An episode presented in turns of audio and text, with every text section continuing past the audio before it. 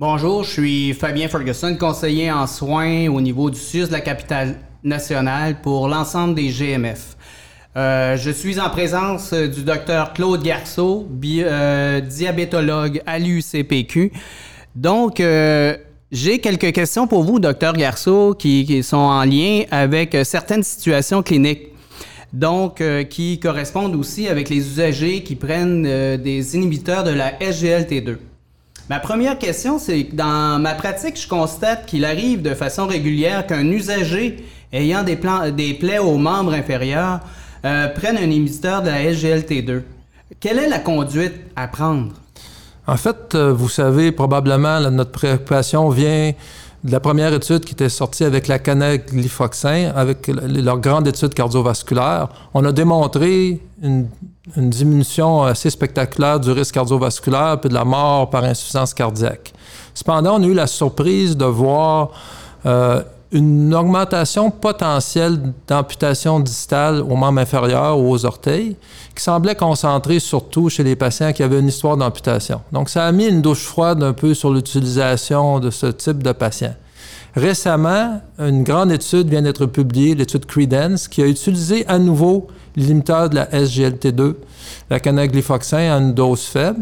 Et ça nous aide pour l'ensemble de la classe. Alors, dans cette étude-là, il y avait environ 5% des gens qui avaient une histoire d'amputation. Euh, au début de l'étude, on a quand même mis ces patients sous la canaglifoxin. L'étude a duré 2,5 ans.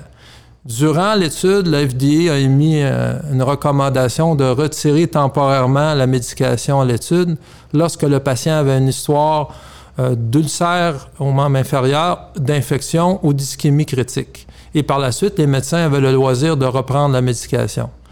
En suivant ces règles, il n'y a pas eu d'augmentation du risque d'amputation sur plusieurs euh, milliers de patients. Donc, je pense que ça rassure pour l'ensemble de la classe. Puis, en tant que praticien, bien, suivez ces règles simples. Vous avez un patient qui a un ulcère actif euh, au membre inférieur, cessez tout inhibiteur de la GT2 un patient qui a une ischémie critique, euh, qui a un risque de gangrène, euh, ben, ne donnez pas cette médication, jamais. Et euh, si vous avez une infection active également durant le temps de l'affection.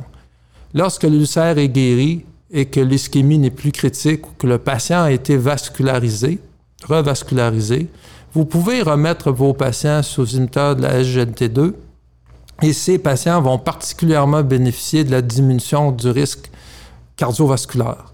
Donc, suivez ces règles et vous serez heureux. Est-ce que, au niveau, euh, dans le même contexte, est-ce que les euh, ulcères au niveau euh, des membres inférieurs, si ce sont des ulcères veineuses ou artérielles, est-ce que les recommandations sont les mêmes? Pour l'ulcère veineux, il n'y a pas vraiment de risque d'amputation associé, mais parfois, on a des infections associées. Donc, quand on a des doutes, c'est probablement préférable de cesser temporairement la médication à l'étude jusqu'à ce que les ulcères aient repris une, bonne, une bonne tangente. Certains patients ont des, des, problèmes mixtes artériels et veineux.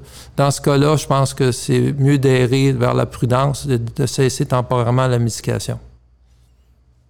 Dans un autre contexte, euh, nous savons que la prise euh, d'un inhibiteur de la SGLT2 euh, amène certains effets secondaires tels que la mycose génitale. Que faites-vous comme traitement? Cessez-vous d'emblée la médication? Et quelles sont les recommandations que vous faites à, l'usager? Donc, il faut savoir quand même un problème fréquent, c'est un problème réel. Il y a à peu près 12 C'est une femme sur 12 qui prend une pile de GT2 qui va faire une vaginite dans les premiers mois de traitement. Chez les hommes, le risque de balanite, d'infection du gland, d'inflammation du gland semble euh, localisé, euh, concentré seulement chez les gens qui n'ont pas eu euh, de... Qui, ont encore leur, leur, prépuce. chez les autres, les gens circoncis, ben, il n'y a pas de, de, balanite. Donc, quand on a une infection, première infection vaginale, le meilleur traitement, c'est probablement du diflucant pendant trois jours. Je conserve la médication. Si vous frappez la patiente qui fait des vaginites à répétition, ben souvent, ça peut être euh, le seul traitement, c'est d'arrêter l'inhibiteur de la GLT2. Dans les autres cas, ça semble concentré surtout durant les premiers mois de traitement. Donc, euh, merci, Dr. Garceau, de m'avoir donné ces conseils. Je les mettrai euh, sûrement en application bientôt. Et on va vous revenir bien, on va vous revenir avec une autre euh, balado diffusion bientôt. Merci.